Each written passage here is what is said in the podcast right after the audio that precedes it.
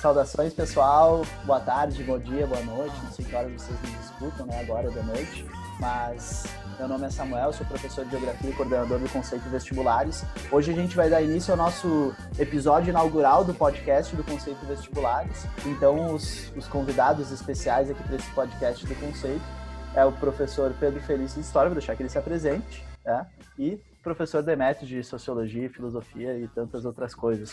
Então, passo a palavra aí para vocês fazer uma rodada de apresentações e depois a gente segue aí explicando o nosso tema do dia. Beleza, Samuca? Fala, galera, tudo bem? Estou bem contente de fazer parte aqui do primeiro podcast do Conceito. E é um dia histórico, né? Vai entrar para a história do curso. Provavelmente esse seja o pior podcast da nossa temporada, porque o primeiro é uma experiência inovadora, a tendência é melhorar. Então, Estamos aí para bater um papo sobre os ciclos econômicos do Brasil e bem contente de estar com esses meus amigos Samuel e Demetrios. Sempre é muito interessante, muito importante que a gente expanda o trabalho que a gente faz. Então, por isso eu fico muito satisfeito com o convite de vocês para participar né, desse podcast de hoje. E, mais uma vez, reafirmo meu abraço a quem está assistindo, agradeço né, pela disponibilidade de vocês e acho que o que a gente vai trazer, vai tematizar aqui, com certeza vai ajudar muito essa galera na preparação para o Enem, para os vestibulares, no geral, né? Aquilo que o pessoal tem que refletir um pouco mais. Legal. Assim, essa temática é uma temática que eu e Pedro já trabalhamos juntos, porque ela tem um, um cerne interdisciplinar, né? Porque quando a gente está falando do Brasil, a gente não pode separar a questão de recursos naturais, que tem tudo a ver com a geografia física, da sociedade brasileira e da construção da sociedade brasileira, com a questão da história, dos acontecimentos históricos. Então, ele é um assunto que tem seu sério interdisciplinar, porque a gente vai estar falando, né, principalmente esses ciclos econômicos coloniais, né, cana-de-açúcar, café, a questão do, do ouro, do algodão, são coisas da geografia física que acabam determinando, né, acabam influenciando a sua apropriação histórica e a transformação do espaço geográfico, né. Então, é uma retomada importante e é uma retomada que tem muito a ver com, com conteúdos da, da geografia física, né. Então, eu vou deixar para vocês, que são historiadores aí, começarem do, do começo, assim, da apropriação econômica do Brasil, e eu vou trazendo mais esse, esse ponto de vista da transformação do espaço geográfico. Bom, então, eu quero convidar o Demetrios a começar falando do primeiro produto que foi explorado aqui no Brasil, quando a gente ainda não era nenhuma colônia e nem tinha essa denominação. Lá em 1500, quando os portugueses aportaram ali na região da Bahia, e começaram a ter os primeiros contatos com os povos nativos, né, da etnia Tupi-Guarani, e a partir de então começaram a desenvolver uma relação de troca de é, cultura e também, principalmente, de exploração da mão de obra nativa para extrair o pau-brasil. Demetrios, o que, que tu pode contribuir para a gente de informações principais em relação à primeira etapa econômica do país que a gente vive? Pedro, acho que a gente pode pensar metodologicamente até numa certa delimitação cronológica, que é como a gurizada em geral aprende na escola e a gente depois trabalha também no pré-vestibular. Então, geralmente se divide a história do Brasil já no seu início por um período chamado de pré-colonial, os primeiros 30 anos, né? Desde a chegada de Cabral aqui em 1500 até ali em torno de 1530, quando começa de fato é, um, um interesse mais concretizado de Portugal por iniciar um processo de colonização. E aí a gente vai ter o, o Martim Afonso de Souza, né, vindo para cá e tal e coisa. É, o que eu acho interessante falar, né, já antecipando um ponto e depois eu retorno a, a, essa primeira parte, é o seguinte: quando a gente pensa no Brasil, a gente pensa no Brasil como um, um espaço de muito experimento, né? Isso vai ao encontro do que o, do que o Samuca estava falando. Se a gente para para pensar, a cana-de-açúcar que é introduzida aqui, logo que a colonização começa, a partir ali da década de 1530, é uma planta exótica e vai sustentar nossa economia por um tempão. O café, que vai sustentar a economia brasileira mais tarde, especialmente a partir do segundo reinado, é uma planta exótica. Então, esse translado de gente para cá, com interesses mercantis, com interesses econômicos, é, é, um translado que faz literalmente um transplante, quer dizer, é, fazem experimentos no Brasil e, como disse o Peru Vaz de Caminha já na Carta do Descobrimento, ah, em se plantando tudo dá. A terra é muito fértil, tem bons ares, tem águas infindas, né, e tal. Então, do ponto de vista do empreendimento colonial, até houve um, um, um sucesso também, né? A gente pode atribuir. Geralmente a gente pensa que a colonização portuguesa é uma colonização meio meio fracassada, meio esculhambada, mas houve um sucesso do ponto de vista do empreendimento. Mas isso a gente joga para depois. Agora, falando desses primeiros 30 anos, né, a gente tem basicamente o quê? Uma economia extrativista, né? O interesse principal, num primeiro momento, não é utilizar o que vem a ser depois o Brasil como algo para enriquecer. O comércio com o Oriente interessava a Portugal muito naquele momento, era extremamente lucrativo. Então, a gente tem que lembrar sempre que uh, o achamento do Brasil, a gente não usa mais terminologias como descoberta, e achamento também é uma palavra meio complicada, mas que a chegada dos portugueses nessa terra se deu dentro de um, um processo mais amplo, né? que era a exploração da costa da África e explorando essa costa, percorrendo essa costa, ao mesmo tempo conseguindo atravessar um limite geográfico e chegar até as Índias. Isso tinha sido uh, conquistado com sucesso por Vasco da Gama dois anos antes da, da vinda de Cabral para cá. Então, o Brasil foi uma coisa que de repente aconteceu meio por acaso para Portugal, ainda que haja hoje de repente teorias, né, teses que uh, nos afirmem que de repente não, que Portugal já até sabia ou intuía a existência de alguma coisa aqui. Mas o fato é o seguinte, gente, num primeiro momento, num decurso desses 30 anos, de 1500 a 1530, a gente tem uma economia extrativista e Portugal basicamente bate o olho naquilo que tem na costa e vê o que pode extrair de riqueza dali, né? mas não de uma maneira muito sistemática. A gente vai ter, num primeiro momento, a vinda de portugueses para cá que fazem contrato com a coroa, para estabelecer feitorias aqui. Então, Fernão de Noronha, talvez seja o mais famoso desses, né? Então, ele recebe um contrato da coroa portuguesa, vem para cá, para quê? Para derrubar para o Brasil, né? E mandar alguma quantidade de navios por ano para Portugal uh, abastecidos com essas toras. E o que vale salientar é que, do ponto de vista da produção econômica, ainda não havia escravidão. Ela não tinha sido introduzida aqui no Brasil nesse primeiro momento, nessa primeira fase, é, nem mesmo a escravidão do indígena, ainda, né? Ainda era uma, uma troca econômica muito baseada no escambo. Então, o índio ia cortar o pau-brasil para colocar no barco do português que chegava para buscar essas toras de, de, pau de tinta, né? E aí o que, que vai acontecer, né? Essa relação de trabalho está na base do escambo. Uh, o fator tecnológico, a metalurgia que o português trazia e que seduziu bastante as populações indígenas daqui, foi a primeira grande moeda de troca. Eu acho que a gente pode começar por aí também. Uh, como diz o Eduardo Galeano, né, lá no Veias Abertas da América Latina, havia de tudo entre os povos ameríndios, mas não havia metalurgia. Né? Então, um instrumento, a faca, o facão, o machado, isso serviu como moeda de troca para cooptar essa mão de obra nesse primeiro momento. Eu sempre gosto de ressaltar nesse ponto que nesse processo de escambo, né, essa troca de produtos pela mão de obra, o indígena justamente é, se apropriava de elementos que eram interessantes para o dia a dia dele.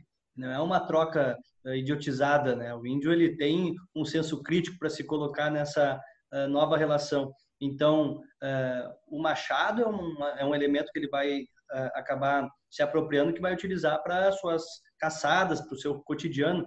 Então, é interessante também prestar atenção na perspectiva do indígena né, nesse processo. Eu chamo bastante atenção disso nas aulas. Outra coisa que eu gosto de falar bastante, que já vai para a área do Samuel, é que o território brasileiro, nesse período e durante todo o período colonial, pelo menos até o ano de 1754, é um território diferente do que a gente conhece hoje. Né? O que debilitava a fronteira do, do é, Brasil, sendo uma colônia portuguesa, e da Espanha no Tratado de Tordesilhas. Então, o território ele vai se transformando. Nesse primeiro momento, o Brasil era um feixe de terras no litoral com um limite em laguna. Então, aí para chamar a atenção da galera, a geografia fazendo essa relação, né, com com a parte histórica, Samuel, se puder comentar alguma coisa nesse sentido. Claro, né? e se for pensar toda essa questão da evolução territorial do Brasil, foi à medida com que se foram dando conta né, dos recursos naturais que existiam ali. Né? Então a gente vai ver que uh, o espaço geográfico ele detém várias riquezas. À medida que se vai se conscientizando das riquezas que tem nesse espaço geográfico, foram se ajustando essas, essas fronteiras. Né? E vou fazer uma confissão para vocês que eu, depois de grande, né, depois de adulto, que eu fui me dar conta que o nome do nosso país vinha do pau-brasil, né, e o nome Brasil da, da, da cor, né, da cor semelhante ao fogo, né, do brasa e tal, da cor da tintura. E eu, depois de velho, depois de velho, fui me dar conta disso.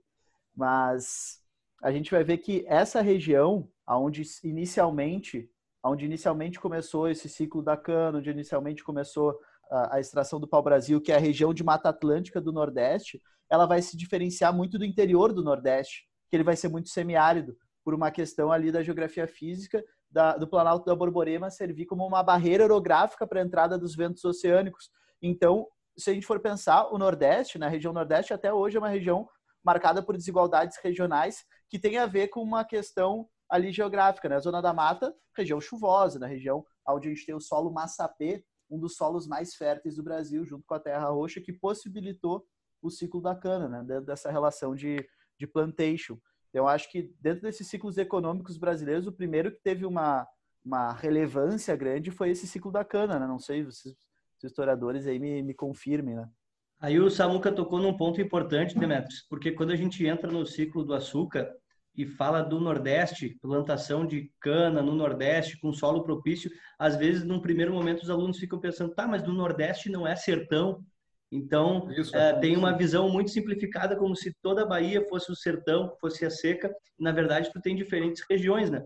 Então, isso é muito importante. Nordeste, isso é muito importante, porque uh, o aluno tem que ter uma consciência assim de que a região de plantação é, da cana de açúcar, que tem o solo propício é, e que deu assim muito certo ali em Pernambuco, na Bahia, é uma região que não tem seca, uma região de mata, floresta é, propícia para plantação, né? E aí, na medida que foi expandindo para o interior, a gente tem já a introdução da pecuária num segundo momento. Mas eu acho que a gente pode partir agora, então, Demetrius, para falar um pouquinho do ciclo econômico do açúcar, né? E também um ponto legal é falar da questão da sociedade que gira em torno do engenho, que é um assunto que já pega a sociologia bem uh, aprofundado aí que tu pode trazer para gente. Claro, é como diz o Gilberto Freire, né, gente? Então, uma obra importante de um pensador brasileiro importante que já apareceu em provas anteriores do Enem, que geralmente aparece em vestibulares.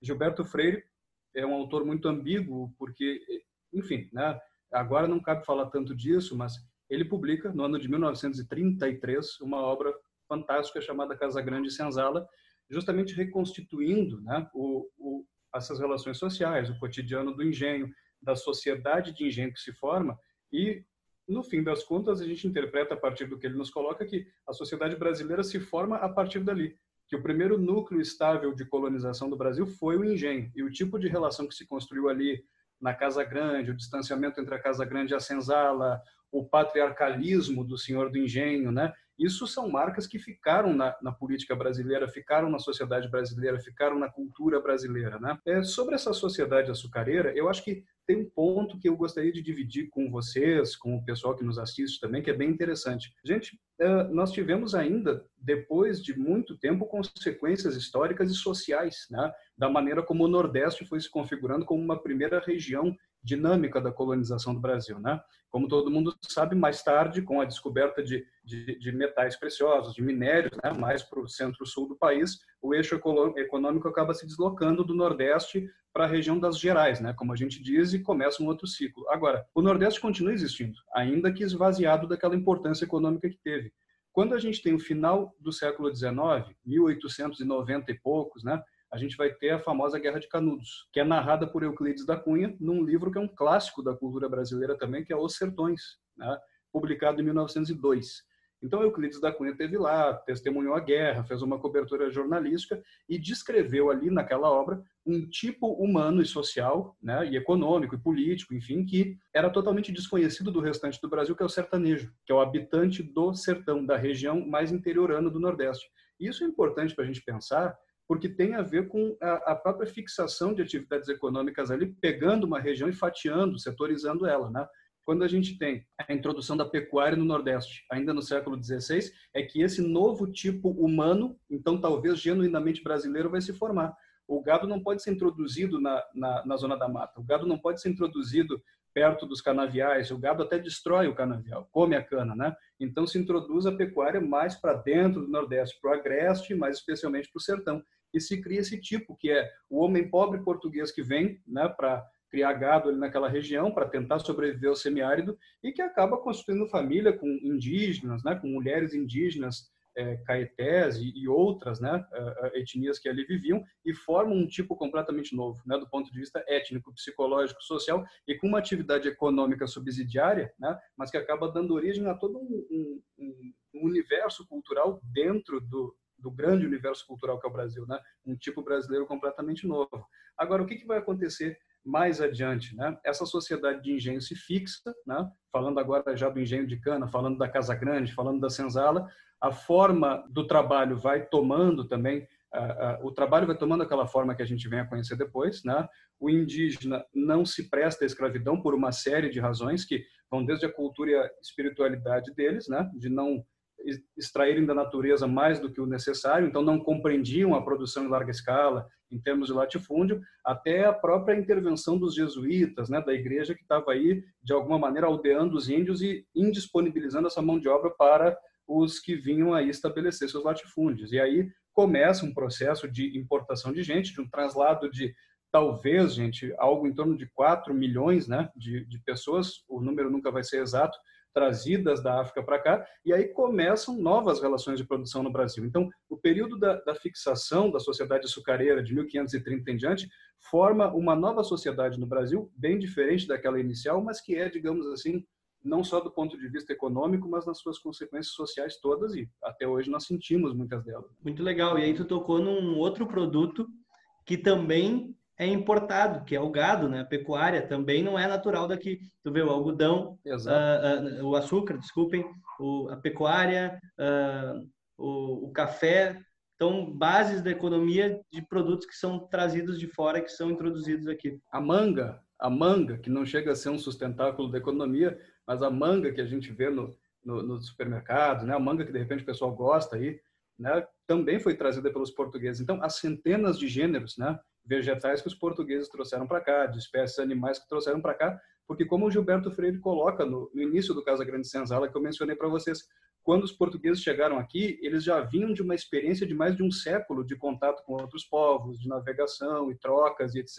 Né? Então já chegaram aqui bem preparados para fazer o que efetivamente fizeram. Vamos valorizar também um pouquinho a cultura nativa, porque os portugueses exportaram muitas coisas que eles traziam daqui também, né? Para não deixar assim uma impressão de que só só os povos nativos ficaram uh, recebendo, eles também. Não existe batata inglesa, Pedro. Então a gente vai no supermercado e né? batata inglesa. Não tem, nessa moca não tem. Olha só, gente, uma reflexão minha para dividir com vocês aí. A gente pega os três dos alimentos mais populares do mundo, que é a pipoca, que qualquer sala de cinema do mundo tu vai ter, né?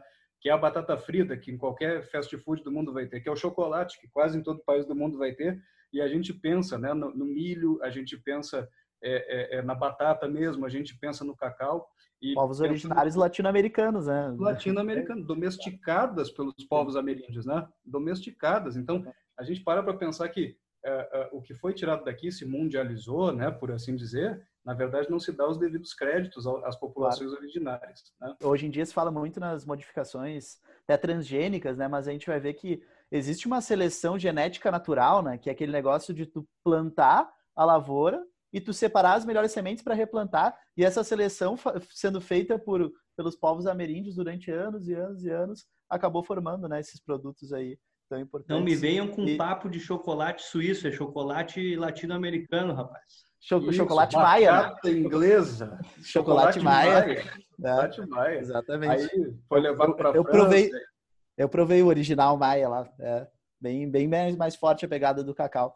Mas eu queria trazer um paralelo também, né, da, da atualidade com o período do, do Brasil colonial, o ciclo da cana, porque se fala muito na, no sistema de produção do plantation. E nós, professores de geografia, quando a gente está dando aula de sistemas agrícolas, a gente fala do plantation, né? Qual que é a base do plantation? Latifúndios, grandes propriedades, uma agricultura de exportação, né? A questão da mão de obra escrava e tudo isso é para constituir uma agricultura de baixo custo, né? Então, a, a ideia que permanece do plantation é uma agricultura de baixo custo. No caso, essa agricultura de baixo custo voltada para exportação, a redução do custo se dá na mão de obra escrava, né? Só que se a gente for ver hoje, até hoje, a gente tem esse tipo, não, não esse mesmo tipo, mas relações de trabalho semelhantes ocorrendo em várias partes do mundo, inclusive no Brasil, né? Se diz que em números absolutos hoje a gente tem mais pessoas em condições de trabalho análogo à escravidão do que naquela época, né? Então, quando eu, quando eu vou trabalhar normalmente plantation, eu dou ali o cenário, né, do ciclo da cana brasileiro, dou o cenário do, do algodão, né, do sul dos Estados Unidos, Mississippi, os escravos e tal. E daí, daí eu só faço um paralelo com, com hoje. Se tu for pesquisar, né, ah, condições de trabalho análogo à escravidão em canaviais do Nordeste. Então, aquela relação do cara que recebe uma proposta de trabalho, só que daí ele não tem ferramenta, ele não tem lugar de dormir, ele não tem alimentação, ele vai contraindo uma dívida e acaba gerando uma escravidão por dívida. Então, é uma relação de trabalho, né, de 500 anos atrás, que está presente no Brasil até hoje, ainda que fora, né, da, da questão legal.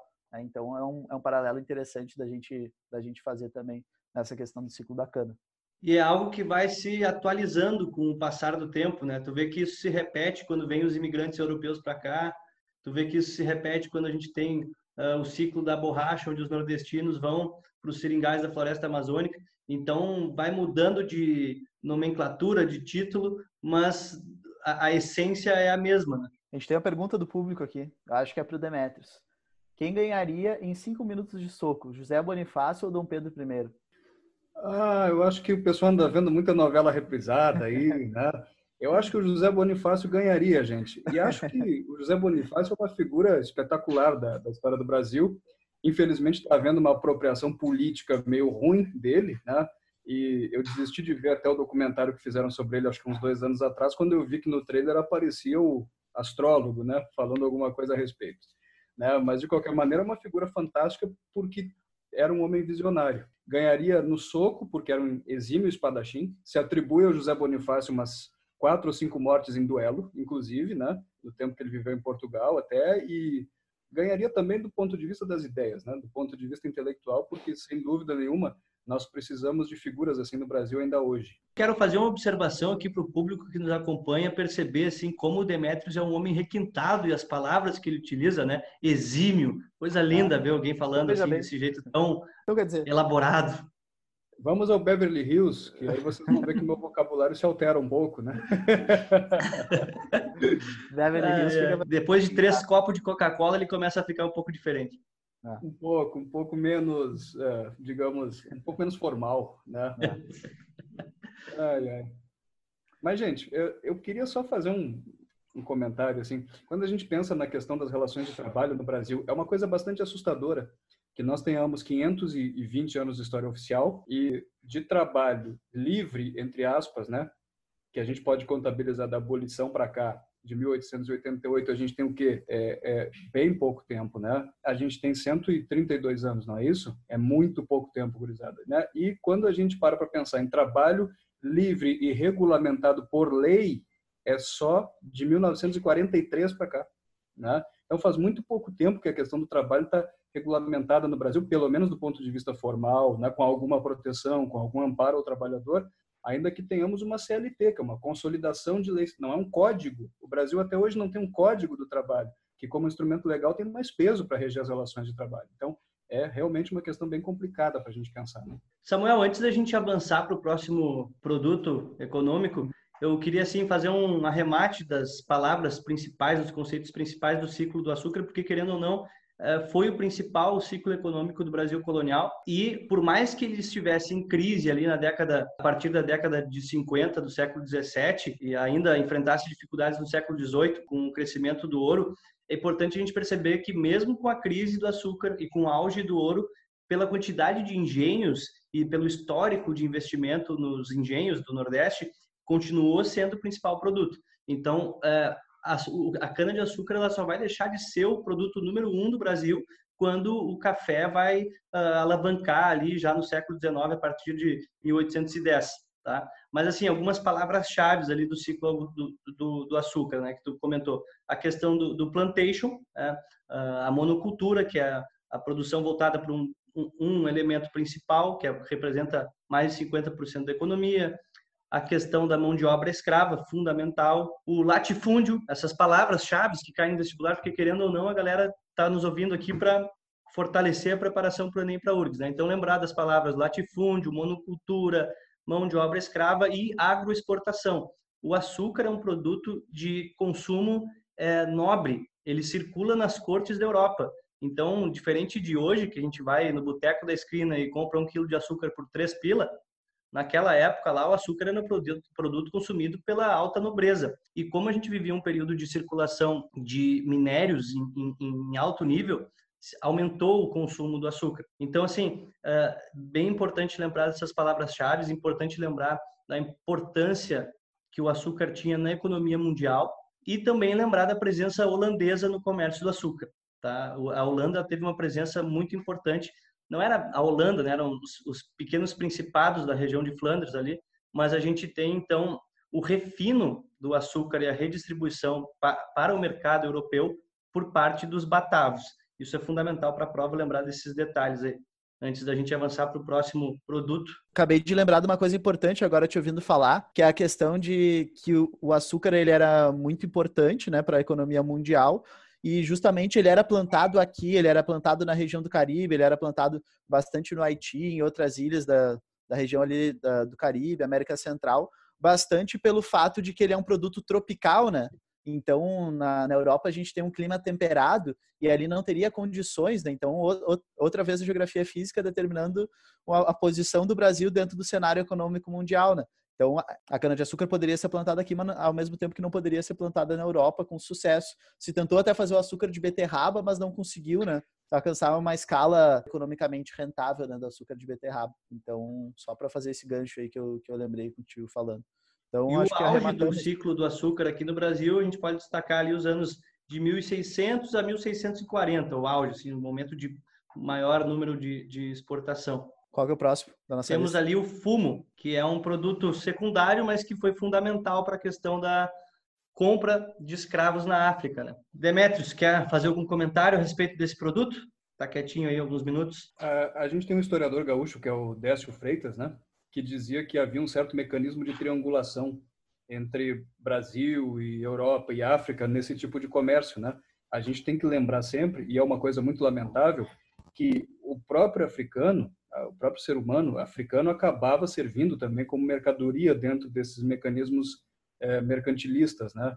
Então, o que, que acontece? Se produz aqui no Brasil né, o, o, açúcar, o melaço, né, porque boa parte do refino era até feito fora daqui, aí entra a questão dos batavos, da tecnologia de que eles dispunham, e a gente tinha outros produtos derivados da, da cana-de-açúcar, como a própria cachaça, o melado, que também serviam é, como intermediários nessas trocas, além do fumo, né, para buscar mais mão de obra lá na África. Então, havia uma certa triangulação, quer dizer, uh, se plantava na, na, lavoura aquilo que deveria se mandar para a Europa, né, que é o melaço, que é o, a base do açúcar, mas se plantava também aquilo que para a África deveria ser encaminhado no sentido de buscar mais mão de obra, e essa mão de obra, então, fazia uma dupla função econômica.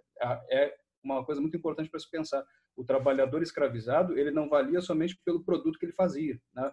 Pelo resultado do seu trabalho. Ele mesmo acabava sendo uma mercadoria dentro desse processo e houve muito enriquecimento, inclusive de ordens religiosas, fazendo comércio de seres humanos, né? É, traficando escravos, como está mais sedimentado aí na, na, historiografia, como expressão e tal. Eu acho que é uma outra coisa interessante para a gente colocar aqui nesse sentido. É, sobre o fumo também é importante destacar que a gente não vai ver assim grandes lavouras de produção exclusiva, né? de rapé, por exemplo, que é um dos uh, tipos que a gente tem disponíveis no mercado, mas sim é uma produção secundária, né? Então a gente vai ver ali uh, fazendas de porte médio. A gente não chega a ver grandes latifúndios de produção de fumo como a gente vai ver nos engenhos, por exemplo. Até dentro de engenhos, às vezes a gente tem uma parte da produção voltada para o fumo. E a mão de obra que vai fazer todo o processo de desenvolvimento também é uma mão de obra escravizada. Ah, então, ah, nesse período colonial, a gente vai ver a mão de obra escravizada em todas as, as, frentes econômicas, não é só na cana-de-açúcar, é na produção é, de algodão no Maranhão, é no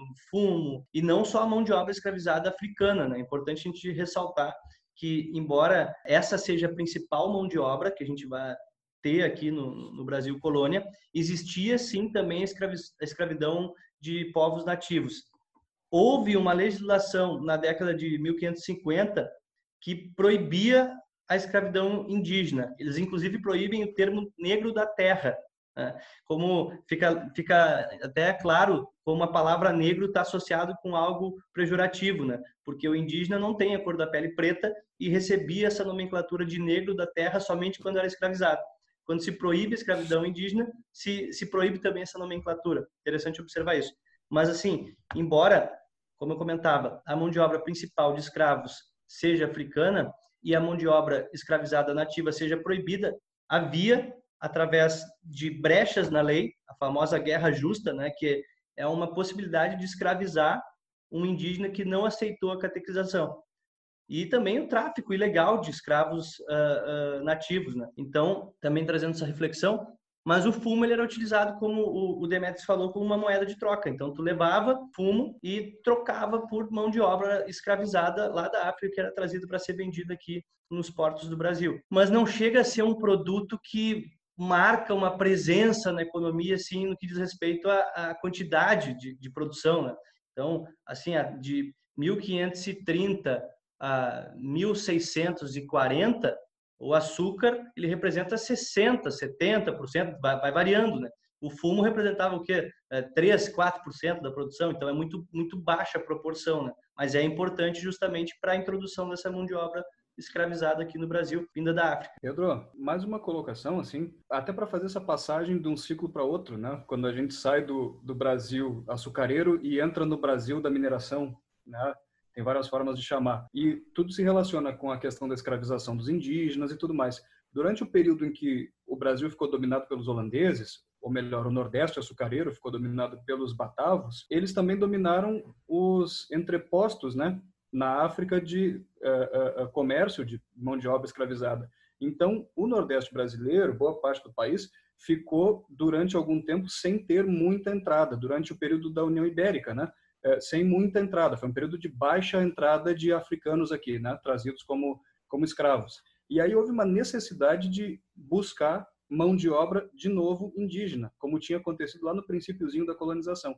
E aí é nesse sentido que vai aparecer a figura do bandeirante, então, o bandeirante ele tem várias funções na história do Brasil e hoje, gurizada, a gente tem até uma, uma questão ideológica de São Paulo, que começa lá na Revolução de 1932 a, a, a, se visualizar de uma maneira mais clara, que é a figura do bandeirante como o primeiro grande empreendedor do Brasil, aquele que tem uma mentalidade mais empresarial, menos sedentária do que a do senhor de engenho. Então, o bandeirante ele faz várias funções. Ele entra Brasil adentro para capturar indígenas, para suprir a mão de obra necessária, já que a africana estava em baixa nesse momento, e ele acaba alargando os limites do próprio Tratado de Tordesilhas. Né? Lembrando que Portugal e Espanha estão administrativamente unidos nesse momento, o Tratado de Tordesilhas acaba indo bem mais para lá com essa entrada de bandeirantes no território e finalmente a gente tem a descoberta dos metais preciosos pelos próprios bandeirantes bem no finalzinho ali do século XVII, na década de mil 690 e poucos, a gente vai ter uma, uma descoberta que vai mudar completamente a configuração econômica do Brasil colonial. E aí a gente inicia um novo ciclo. Então, o que vocês têm que perceber, principalmente quem vai fazer uma prova como a do Enem, é a interface, a interconexão entre todos os temas, não para ficar embaralhando coisa na cabeça, não para ficar perdido, mas para ter justamente aquilo que o Enem exige como competência, que é uma visão totalizante dos processos, né? nas suas dimensões históricas, sociais, políticas, econômicas e etc. Então, resgatar essas conexões também é uma coisa fundamental. Uma coisa que eu quero destacar é que a gente tem que quebrar um pouquinho com aquela visão cronológica, como se fosse um ciclo após o outro. Ciclo do açúcar, Boa. depois fumo, depois algodão, depois... Na verdade, a gente está falando de diferentes regiões, ou às vezes até a mesma região, onde tem a produção de diferentes elementos de forma contemporânea. Então, é muito importante isso. Ao mesmo tempo que tinha produção açucareira, os caras estão produzindo fumo para utilizar como moeda de troca na África, para comprar escravos. Mais ao norte, a gente começa a ver a produção do algodão na região do Maranhão, principalmente ali no período que a gente tem a guerra, da, da a guerra nos, na, nas 13 colônias, e aí o Brasil ele desponta como uh, um país que vai substituir as exportações para a Inglaterra, né? Então, é tudo contemporâneo. A gente tem que ter aqui, como o Demetrius falou, uma visão mais ampla, fazendo essas conexões e conhecendo as principais características. Mas vamos avançar um pouquinho, então. A gente já falou do pau-brasil, já falou do açúcar. Agora, eu acho que seria interessante a gente falar das drogas do sertão, que o Samuel destacou aqui, que muitas pessoas acham, quando vem o título, que são drogas do sertão nordestino. E aí a pessoa fica, como assim drogas do sertão? O que, que é? São é, produtos psicoativos do sertão do Nordeste? Mas na verdade não tem nada a ver com isso, né? São drogas. Não é um, um mandacaru alucinógeno. Não, não é nada disso. Não é nada disso. Porque as pessoas não sabem o que significa sertão, né? Elas acham que sertão é uma região de seca, e na verdade sertão significa interior. Então aquela parte que não é litorânea. Então a gente tem um sertão gigantesco no Brasil, não era só o Nordeste, era a Floresta Amazônica, era Minas Gerais, era Rio Grande do Sul, tudo isso era um grande sertão naquele momento onde as pessoas estavam fixadas no litoral, não é? Tanto que o Pero Vaz de Caminha, já na carta do descobrimento, coloca essa expressão, né? Que dava para avistar que os sertões eram, eram imensos, né?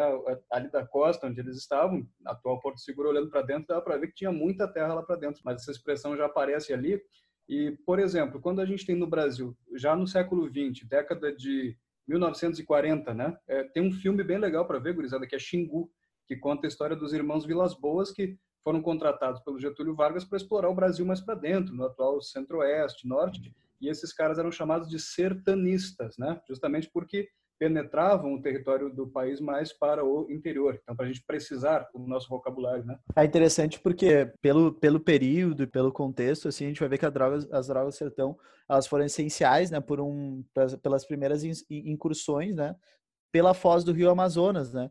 E, e muitas vezes a gente não para para se dar conta disso, mas o fato das cidades estarem, estarem localizadas próximas às vias fluviais, às vias dos rios, se dá justamente porque o principal transporte dessa região, que até hoje tem uma malha viária precária, vai ser um transporte fluvial. Né? Então, as primeiras incursões, os primeiros, primeiros vilarejos em busca dessa, dessas drogas e essa interiorização do Brasil que vai ser importante e vai ser importante até para consolidar cada vez mais uma questão de soberania nacional, né? Eu sempre comento isso, né?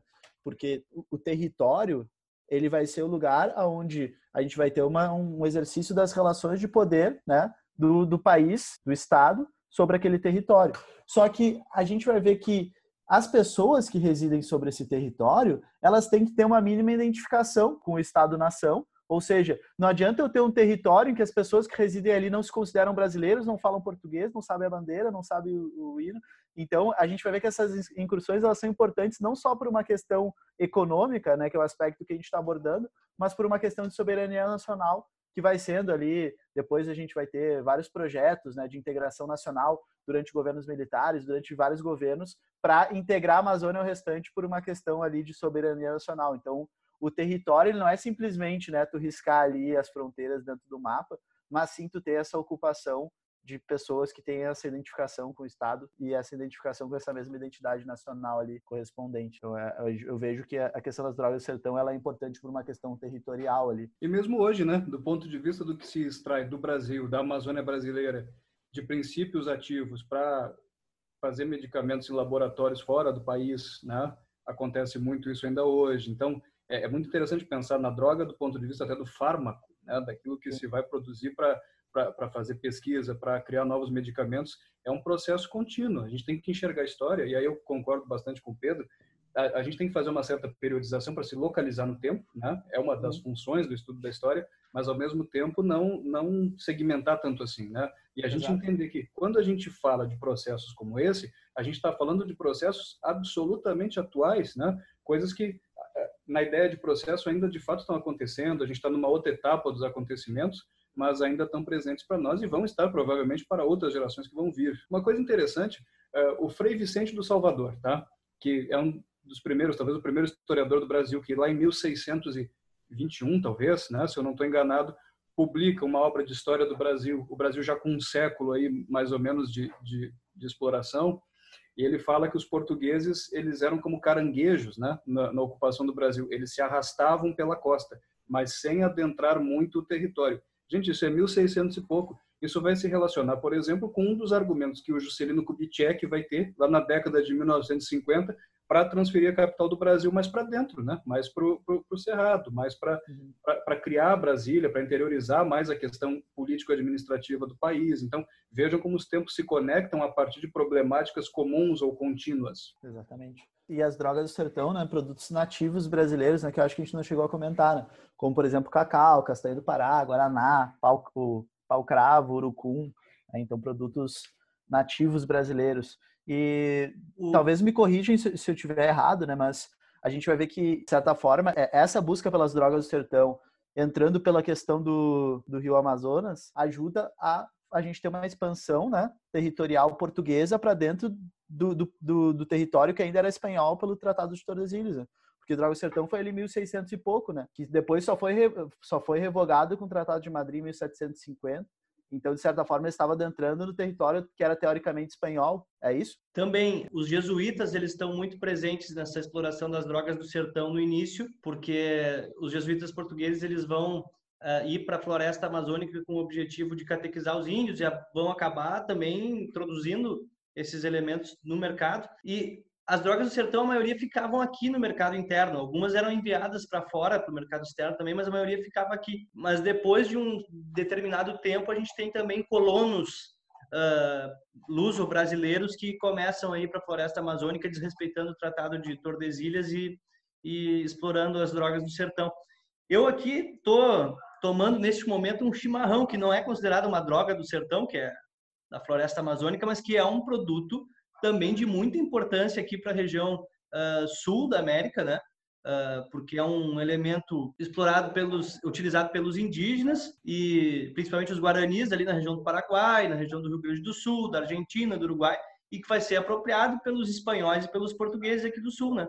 E acabou, uh, inclusive, gerando todo um comércio. Uh, mas eu estou destacando esse esse chimarrão, essa essa erva sagrada porque é interessante a apropriação que teve desse produto que é indígena para a cultura uh, uh, europeia que se estabelecia aqui, né? Assim como outras drogas do sertão, uh, como o guaraná, como a catuaba que o Demetrio chamou atenção ali no chat, que ele não quis destacar, mas eu estou destacando. Então é interessante observar essa, essa apropriação cultural, essas trocas que se estabelecem assim, as contribuições nativas para coisas que a gente utiliza hoje no nosso dia a dia. A gente uh, às vezes nem sabe que tem alimentos que nós uh, uh, temos contato, acesso que, que eram já utilizados pelos indígenas, palavras tupi-guarani e de, de outras etnias que a gente tem no nosso vocabulário. Hoje em dia é cheio de branco tomando chimarrão aí, sacanagem. E tomando banho, né? O hábito do banho Olha diário só. é uma instituição indígena. Gente, uma sugestão... Tem uns que não gostam, né, Demetrius? Tem uns que não gostam. Ainda mais quando começa a dar essa esfriada, né? É, aí... Cortar a unha do pé, né? Não é para todo mundo, né? É, mas assim, gente, é, a gente tem no Brasil, e eu sou um ferrenho defensor disso, toda uma vasta bibliografia, muita coisa legal que está ao nosso alcance para a gente compreender melhor a formação do que está muito presente no cotidiano da gente hoje. Então, um dos grandes intelectuais brasileiros, mas não intelectual no sentido acadêmico, de ser um cara difícil de compreender, no sentido até de ter um discurso mais acessível, chamava-se Luiz da Câmara Cascudo, né? E que ele é conhecido muito pelos estudos que ele faz sobre folclore brasileiro, né? Não é o Monteiro Lobato dirigindo isso para a infância, mas são estudos mais uh, sociológicos, históricos, antropológicos, enfim. Estou dizendo tudo isso para falar para vocês o quê? Tem um livro dele chamado História da Alimentação no Brasil, e é um livro de quase mil páginas. É claro que ninguém vai ler isso para fazer um Enem, para fazer um vestibular, mas eu soube agora que algum canal de TV desses governamentais, eu não estou certo, a gente pode dar referência depois, fez uma espécie de série sobre esse livro dele, mostrando então a contribuição de cada grupo étnico no Brasil no prato do brasileiro hoje. Acho que é bem interessante para quem está se preparando para o Enem ter uma uma visão disso. Então, ah, pega um prato, um, um, prato feito qualquer aí que tem o arroz, que tem o feijão, que tem um bife, que tem uma salada, e pensa que cada uma dessas coisas tem uma história que não é só uma história natural do ponto de vista biológico, né? Como é que isso veio parar na mesa da gente? E que tipo de processo histórico e, e de trabalho está envolvido nisso e nessa naturalização de consumo de coisas, né? Então isso é bem importante. O Josué de Castro traz traz uma perspectiva Oi? parecida também, né? O Josué de Castro, traz. na Geografia da Fome, ele traz uma perspectiva parecida também. A questão da, da alimentação, né? E a influência em, e até em questões de dominação, subnutrição e dominação, é, é interessante, né? Outro grande pensador brasileiro, né? Que é mais conhecido é... fora do que dentro. Sim. cara é, era médico e geógrafo ao mesmo tempo. Ele Genial. traz a geografia da fome abordando o Brasil, depois o geopolítica da fome falando do, da questão mundial, é interessante. Eu acho que os geógrafos são pessoas geniais, tu não acha não, Pedro? Acho, porque eles ajudam muito a gente desenvolver a nossa ciência principal, que é a história, né, cara? Então, assim... são bons coadjuvantes, né? Mas se a gente para para pensar, gurizada, ó, é, o Frei Vicente do Salvador, a gente pega um Capistrano de Abreu, a gente pega um Caio Prado Júnior, que são pensadores importantes, historiadores importantes do Brasil, todos eles começam suas obras tendo que fazer uma descrição geográfica, topológica. É, é verdade. Bom, vamos avançar então para pecuária e ciclo do ouro. E aqui a gente já começa a falar de um assunto que a gente já tocou aqui um pouco nesse assunto, né? Mas que está tá diretamente relacionado com a expansão da fronteira, né? Interiorização do Brasil a presença de luso-brasileiros em territórios que não eram de acordo com o Tratado de Tordesilhas de, de posse portuguesa, né? E que está muito relacionado também com a ocupação do Estado do Rio Grande do Sul, do atual território do Estado do Rio Grande do Sul, uh, uh, Minas Gerais e outras regiões. Então, o ciclo do ouro ele vai se desenvolver ali principalmente, como o Demetrius falou, né, no final do século 17, o auge vai ser de 1700 a 1740, e uma questão muito importante de destacar aqui no ciclo do ouro é o grande crescimento populacional que vai ter nesse momento. É, o, o Brasil vai ver assim uma população mais do que triplicar. Então é importante destacar isso para poder fazer esse link com a geografia, né? A questão das migrações que tivemos nesses períodos e tudo mais. Ressaltar isso, né? Que a gente teve uma grande atração populacional, né? Para as Minas Gerais, para essa região. Cidades surgem a partir disso, né? Que tu ia comentar, Ouro Preto, Mariana, várias outras cidades, né? Ouro Preto, que chamava Vila Rica, se eu não me engano. Né? É interessante a gente pensar nas cidades, porque se tu vai conhecer Ouro Preto hoje, a gente ainda tem o casario daquele período, né? E isso acontece não por órgãos que a gente tem hoje como IFAM e tal de preservação, até porque esses órgãos não existiam, mas isso acontece quando a gente tem um ciclo econômico que se destaca muito, que ergue a cidade do ponto de vista das construções estrutural, e a gente não tem um outro ciclo econômico mais importante para que a gente tenha um processo de, de mudança, demolição e, e construção de, no, de novos edifícios. Então, se for pensar, por exemplo, São Paulo também é uma cidade antiga, mas por que, que o casario ali de São Paulo, do Rio de Janeiro, ele tá, está menos preservado na região central? Pela questão de que a gente teve outros ciclos econômicos que predominantes depois desse período mais antigo.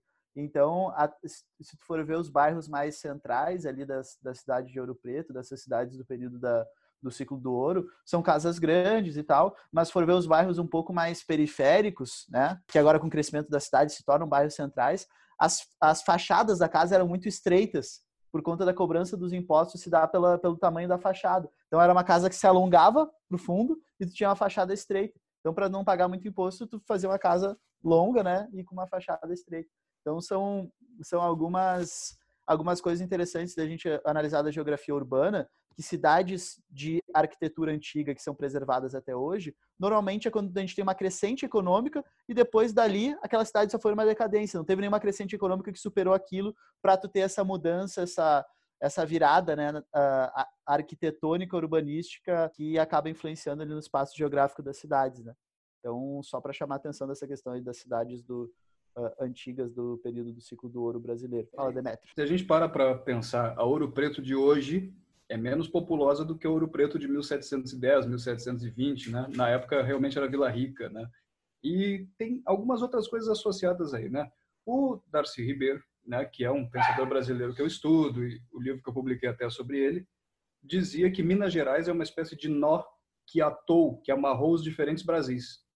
E aí a gente para para pensar o que ele queria dizer com isso, né, com essa metáfora, e realmente há uma certa razão. Por quê? Quando a gente para para pensar, e para gurizar essa dica vale ouro, o próprio Rio Grande do Sul começa a existir de uma maneira mais viva a partir desse ciclo da mineração.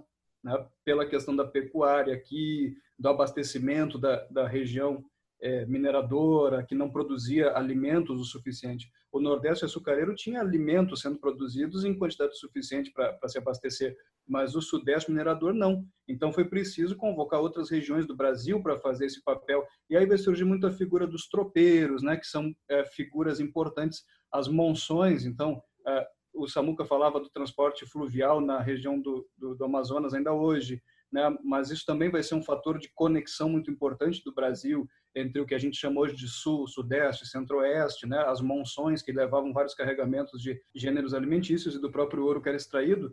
E do ponto de vista sociológico, também que nos interessa bastante, dá para dizer o seguinte, a sociedade açucareira nordestina era uma sociedade mais estamental, era uma sociedade mais parada, digamos, com posições, digamos, mais fixas e mais demarcadas na sociedade enquanto a sociedade mineradora do Sudeste, não era só o Sudeste de hoje, né, mas basicamente era, era uma sociedade mais dinâmica.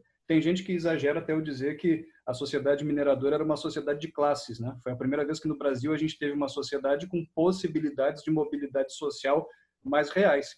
E isso tem uma razão de ser, embora dizer que era uma sociedade de classes talvez seja um exagero. mas tem uma razão de ser, porque o indivíduo, para vir de Portugal para cá, instalar um engenho, engenho de cana, ele precisava de muito capital empregado nisso, ele precisava de muita tecnologia, o engenho para a época era tecnologicamente sofisticado.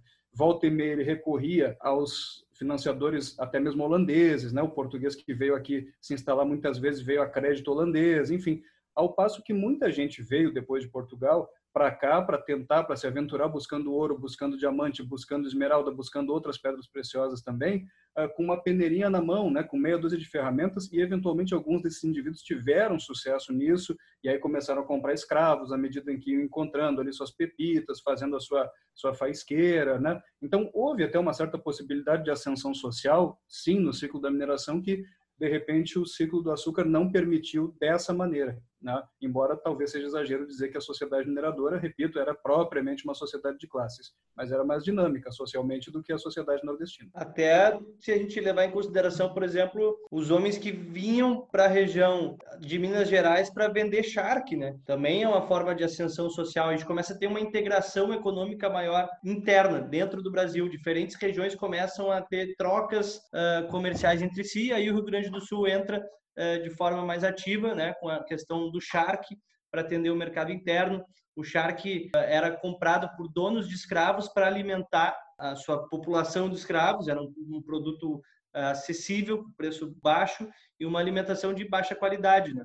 Ah, a questão assim do, do, ciclo do ouro, coisa que eu, que eu poderia ressaltar assim mais do ponto de vista da geografia, é um paralelo com a atualidade, né, que Minas Gerais se fala muito como uma região historicamente importante para mineração, Porém, se a gente for ver a atualidade da mineração brasileira, claro, no, no século XX a gente tem o Pará, né, despontando, com Serra do Carajás, com Serra Pelada, com, com, com várias, várias, várias importantes regiões de recursos minerais. Mas até hoje, Minas Gerais vai ser a região de maior produção, maior produção mineral do Brasil. Né? Não, não de maior reserva, mas até hoje é de maior produção. E a gente não pode também menosprezar né, o papel da, dos recursos minerais dentro da pauta de exportações brasileira, né? Sendo ferro ali, né? Nosso segundo principal produto de exportação.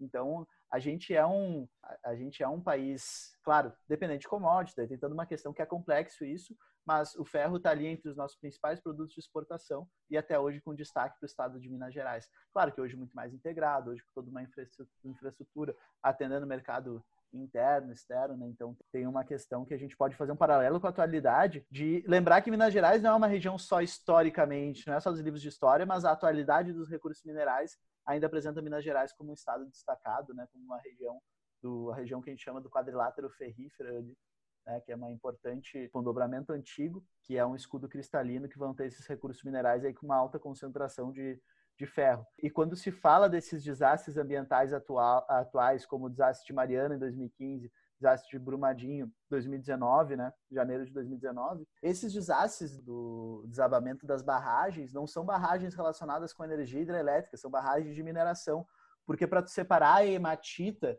que é a parte economicamente importante do ferro, a parte economicamente interessante do ferro do restante, tu lava né, nesses grandes tanques por meio do sistema ali de flotação. Só que quando se derrama essa lama, né, pelo Rio Doce, quando se derrama essa lama que acaba matando 200 pessoas em Brumadinho, não é simplesmente uma lama significando mistura de água com terra, e sim uma lama tóxica contaminada com vários metais pesados. Então, Minas Gerais ainda é marcado tristemente pela mineração até hoje. E a mineração vai uma das atividades econômicas que representa maior impacto ambiental. E a gente vai ver esse impacto ambiental né, que ceifou 200 vidas em poucas horas aí no desastre de Brumadinho, mais de 20 pessoas no desastre de Mariana, né? Mas Mariana espalhou lama por uma região imensa. Né? Então, só para fazer um paralelo né, entre a atualidade e esse período ali do ciclo do ouro, essa continuidade aí desses metais. Só para é, finalizar minha fala, tá? A questão do ciclo da mineração é o destaque que começa a se dar para o Rio de Janeiro. É, lembrando que o eixo econômico se desloca e o político também acaba se deslocando. Então, o Brasil troca de capital, digamos, né? O Brasil colônia, né? Vai de, de, de um centro político administrativo de Salvador para o Rio de Janeiro. E o Rio de Janeiro, o que que era? Era o caminho da escoação, do escoamento, perdão, né, do metal precioso para Portugal e depois você vai parar na Inglaterra e vai financiar a industrialização lá, né? Quer dizer, o avô do John Lennon ficou rico e o teu avô não ficou, né, por uma razão aí que a gente pode historicamente decifrar. Agora, a gente tem, e é uma dica de estudo para a gurizada aí, a Estrada Real. Né? Bota ali no Google, bota ali o mapa da Estrada Real e que vai passar por todas aquelas cidades. Então, ela tem duas partes, ela tem o caminho velho, ela tem o caminho novo, né? E aquelas cidades principais, então, por onde essa produção ia se deslocando até chegar no Rio de Janeiro. Por um lado, ela chega em Paraty, né? E aí o Rio de Janeiro, como, como mar, como área portuária, né, vai atrair também para a região a sede político-administrativa da colônia e que depois, com a vinda da, da corte para cá, enfim, né, toda, toda a importância que o Rio de Janeiro passa a ter, mas muito mais do que por uma questão de beleza natural, porque o Rio é muito ligado a essa questão. O Rio é o que é por uma questão paradisíaca, pela tomada aérea que mostra a natureza do Rio na novela. Não é bem isso, né? É pela localização geográfica do Rio em perspectiva da, da região da mineração no Brasil e a questão do escoamento da produção. E aí o Rio começa a se destacar. Vira a capital do Brasil e vai ser até a inauguração de Brasília em 1960. Né? E se o ciclo do ouro fosse uma cor, qual cor seria? Dourada, né? Se o ciclo do ouro fosse um sentimento. Fazer uma Marília Gabriela. Seria. Uma palavra. Entusiasmo. Porque, é, foi, porque foi um ciclo que trouxe muita esperança, mas ele foi muito rápido. Né? De 1700 a 1740 teve o auge, mas depois de 1750, derrocada. Né? Foi um, uma decadência muito rápida também, né? E aí a exploração diminuiu, mas os impostos continuaram, dando origem aos conflitos que a gente quase teve ali, né? Com a Confidência Mineira que não saiu a chegar, não, não chegou a sair do papel, né? Mas que justamente vai questionar uh, o aumento dos impostos, vai questionar a ameaça da derrama, que é nada mais nada menos do que uma quase revolta de meia dúzia de playboy, filho de produtor, né, de, de, de, de, explorador de ouro, que tinha acesso às ideias iluministas. Então, é uma elite letrada ali que uh, vai, vai criar uh, reuniões com o objetivo de pensar a independência de Minas Gerais, não do Brasil. A independência local, porque ainda não existia um sentimento de brasilidade, é um sentimento de sou brasileiro. Isso não existia. Então, é uma revolta nativista local da região de Minas Gerais. Se revoltando com os playboy aí. Vocês que são historiadores aí, presos no passado, sabem quais são os três principais produtos de exportação mineral do Brasil? Ferro. Ouro. Diamante. Ouro. Ferro em primeiro é lugar. Não, ouro não, tá em falando... Não, tu tá falando, tu falou que a gente tá preso no passado, eu tô é, ah, Não, vocês já acertaram dois, já acertaram dois. Eu sei. O, o, o, terceiro termina com Sim. tá ok. Ah, o, o. O nióbio. Tá ok? Tá? Não, o ferro, ele é o primeiro, mas o ouro, até hoje, é o segundo principal produto de exportação mineral, né? Entre os produtos minerais, é o segundo principal. Só que é aquele negócio, né? A gente tinha ouro em uma concentração muito maior naquele período. E depois teve Serra Pelada, que foi mais uma, uma corrida do ouro, né? Também rápida, né?